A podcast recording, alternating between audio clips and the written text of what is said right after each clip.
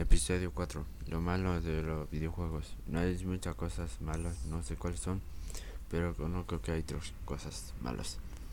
1.